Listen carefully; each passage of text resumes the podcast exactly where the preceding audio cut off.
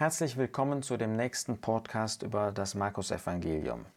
Wir kommen heute zu dem Abschnitt ab Markus 1, Vers 14. Dort finden wir, dass der Dienst des Herrn Jesus beginnt.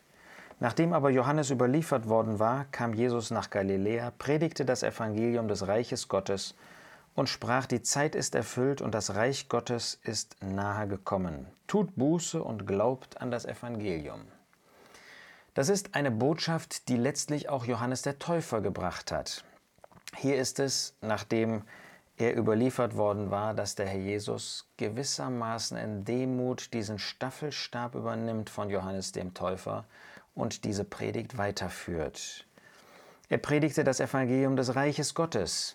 Er kündigte an, dass Gottes Reich bevorstand und dass man den Herrn Jesus als König annehmen müsse, dass man vor Gott niederfallen müsse und seine Sünden bekennen müsse, um in dieses Reich eingehen zu können. Die Zeit ist erfüllt. Die Zeit, die im Alten Testament angekündigt war. Gott hatte immer angekündigt, dass sein König, sein Messias, er selbst kommen würde. Das war jetzt erfüllt. Und damit das Reich Gottes nahe gekommen, weil jetzt nur die Frage bevorstand, würde sein Volk den König, würde sein Volk Gott selbst annehmen oder würden sie ihn verwerfen? Sie mussten Buße tun. Sie mussten also mit Gottes Blick, mit Gottes Urteil auf ihr Leben als Volk und auch persönlich, wenn man das ähm, weiterzieht, ähm, mit diesem Urteil ähm, das eigene Leben beurteilen. Und wenn sie das tun würden und das Evangelium, diese gute Botschaft, dass jetzt der König kommt und in ihrer Mitte regieren würde, dass Gott selbst jetzt seinem Volk Frieden bringen würde, wenn sie das annehmen würde, würden, dann würde auch das Reich beginnen. Der Herr Jesus predigte diese Dinge, um das Volk für sich das heißt für Gott, zu gewinnen. Dazu nutzte er auch Menschen, die er in seinen Dienst stellte. Denn dieses Evangelium zeigt nicht nur ihn als den vollkommenen Diener, sondern es zeigt auch, dass er solche in seinen Dienst beruft, die ihm nachfolgen, die das tun, was er selbst sagt und deshalb dann auch mit ihm Diener sind, um Menschen in dieses Reich hineinzuführen. Deshalb heißt es, und als er am See von Galiläa entlang ging, sah er Simon und Andreas, den Bruder Simons, die in dem See Netze auswarfen, denn sie waren Fischer. Wir kommen also jetzt an den See Genezareth, das ist in Galiläa im Norden Israels, und da haben wir es mit Fischern zu tun. Das war ein typischer Beruf in der damaligen Zeit. Und Jesus sprach zu ihnen, Kommt, folgt mir nach, und ich werde euch zu Menschenfischern machen. Der Jesus kommt also da an ihrem Geschäft, an ihren Booten vorbei und ruft ihnen zu, mir nach, kommt mir nach. Das ist ja ein eigentümlicher Ruf. Können wir uns vorstellen, dass da bei uns zu Hause auf einmal jemand Fremdes vorbeikommt und uns ruft, kommt mir nach und wir folgen ihm nach? Nein, das können wir uns nicht vorstellen. Und so war es hier auch nicht. Diese beiden, Simon und Andreas haben den Herrn Jesus nicht das erste Mal bei dieser Gelegenheit gesehen. Johannes 1 zeigt uns, dass Andreas und auch Petrus längst mit dem Herrn Jesus Berührungspunkte hatten. Andreas hatte ihn gesehen, weil Johannes der Täufer auf ihn hingewiesen hatte. Und dann war er einen Tag bei dem Herrn Jesus gewesen. Dann hatte er Petrus zu dem Herrn Jesus geführt. Wunderbare Begegnungen, die sie da hatten. Darüber hinaus waren sie längst bekehrt. Sie waren ja Jünger von Johannes dem Täufer. Und das konnte man nur werden, indem man Buße tat, indem man seine Sünden bekannte. Das haben sie alles getan. So kommen sie also weder als Unbekehrte jetzt in Berührung mit dem Herrn Jesus, noch als solche, die den Herrn Jesus nicht kannten. Sie hatten ihn kennengelernt, waren jetzt wieder in ihrem Beruf. Der Jesus hatte ihnen Zeit gegeben. Und jetzt war die Frage, würden sie bereit sein, diesem Mann, von dem sie gesehen hatten, dass es nicht ein normaler Mensch war, er war vollkommen Mensch, aber weit mehr als ein Mensch, wären sie bereit, ihm nachzufolgen? Sie hatten erkannt, dass er der von Gott Gesandte war. Denn der Herr Jesus hatte Petrus einen neuen Namen gegeben. Er hieß ja vorher eben Kephas und jetzt wurde er Petrus Stein genannt. Und was lesen wir hier? Kommt, folgt mir nach. Und sogleich verließen sie die Netze und folgten ihm nach. Der Jesus hatte einen solchen Eindruck bei ihnen hinterlassen, dass sie ihm sofort nachfolgten. Tust du das auch? Der Jesus ruft letztlich jeden, der an ihn glaubt, in die Nachfolge, in seine Jüngerschaft. Jünger sein bedeutet, von dem Herrn Jesus zu lernen.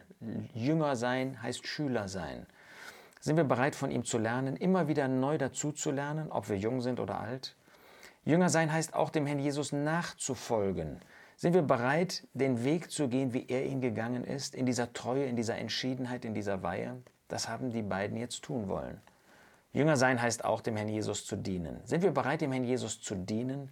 Das wünsche ich dir, dass du ein Herz hast, das dem Herrn Jesus dienen möchte. Sie verließen die Netze und folgten ihm nach. Ganz ähnlich finden wir das dann auch bei Jakobus und Johannes. Sie waren dabei, ihre Netze auszubessern. Das ist auch interessant. Der Herr Jesus ruft sie aus ihrer Lebenssituation und wir sehen, dass die Lebenssituation, das heißt das, was sie vor dieser Nachfolge geprägt hat, durchaus auch einen Einfluss auf ihren Dienst später hatte. Petrus war Fischer und sollte zu Menschenfischern werden, äh, zu einem Menschenfischer.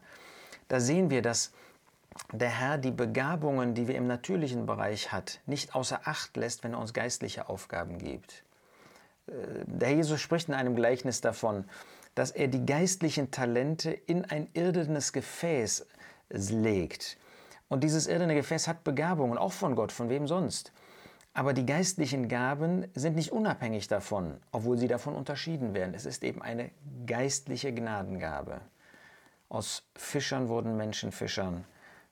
Aus Jakobus und Johannes, die die Netze ausbesserten, wurden solche, die auch einen solchen Hirtendienst vollbracht haben, die gesehen haben, wenn Jedenfalls bei Johannes können wir das sagen, wo das Netz irgendwie brüchig geworden war. Dann schreibt er am Ende seines Lebens diese Briefe, wo er gerade auf solche Punkte eingeht, wo es schon Mangelerscheinungen unter den Gläubigen gab. So hat der Herr auch eine Aufgabe für dich.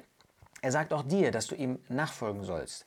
Wir müssen im Allgemeinen dafür nicht unseren Beruf aufgeben. Es ist ein Irrglaube zu meinen, man kann dem Herrn Jesus nur dienen, wenn man den Beruf aufgibt oder kürzer tritt. Nein, der Herr möchte gerade, dass wir in unserem Beruf ihm dienen. Dient dem Herrn Christus.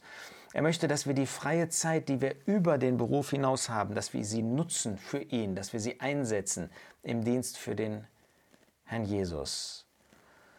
Und da ist die Frage, ob wir dazu bereit sind, ob wir das wirklich von Herzen tun. Er hat uns die geistlichen Gaben dafür gegeben und er möchte, dass wir ihm auf diese Weise unser Leben zur Verfügung stellen. Tust du das?